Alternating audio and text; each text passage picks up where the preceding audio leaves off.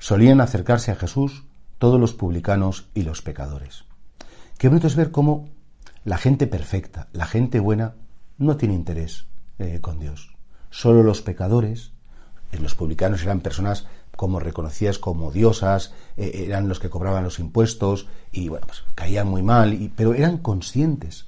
En la vida es mucho más importante ser consciente de que tengo un error que a lo mejor no cometerlo nunca.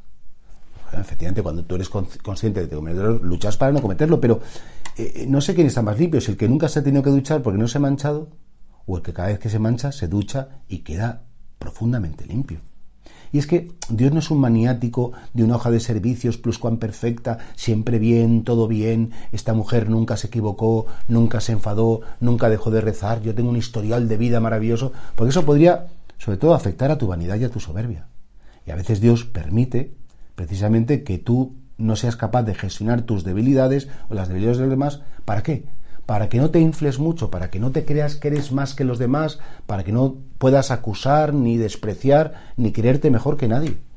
Y por eso solo el que es muy consciente de que es un pecador, de que es una persona limitada, que se equivoca mucho, pues es que se puede acercar de verdad a Jesús. Repito, los sabios, los entendidos, los listos, los perfectitos, doña pluscuan perfecta o don pluscuan perfecto, el que jamás pide perdón porque nunca se equivoca, ese no, es muy difícil que se acerque a Jesús es muy difícil porque en el fondo sí, a lo mejor es una persona muy religiosa y va mucho a misa y va a muchos grupos y participa, pero en el fondo yo no sé con qué Jesús se está encontrando.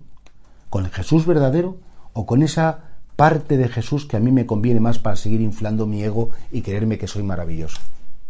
Y a nosotros los creyentes no, no nos acompleja decir que somos pecadores. Nuestra culpabilidad, nuestro modo de sentirnos culpables no es despreciativo hacia nosotros mismos.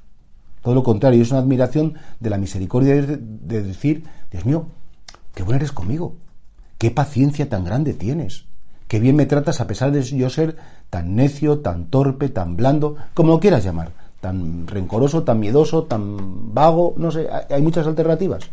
Y por eso sí, a Jesús se le acercaban los publicanos y los pecadores, y como yo formo parte de ese grupo, hoy por hoy eh, todavía no he conseguido pasar a la otra parte de los buenos y los justos, esperemos que la vida eterna, por la misericordia de Dios, pueda ser, me tengo que acercar a Jesús, es que le necesito. Porque yo me doy cuenta cómo no me puedo gestionar a mí mismo mis debilidades, mis limitaciones, mis tonterías. ojalá que siempre te pongas en la orilla de los pecadores. Cuando veas que alguien tiene un defecto que lo hace muy mal, pregúntate, ¿acaso soy yo mejor? ¿Acaso yo es que puedo vanagloriarme de algo que no, que no haya sido recibido de Dios? Y entonces te verás como el reconocimiento del pecado te pondrá en tu sitio y te ayudará a tener una relación maravillosa con tu Creador.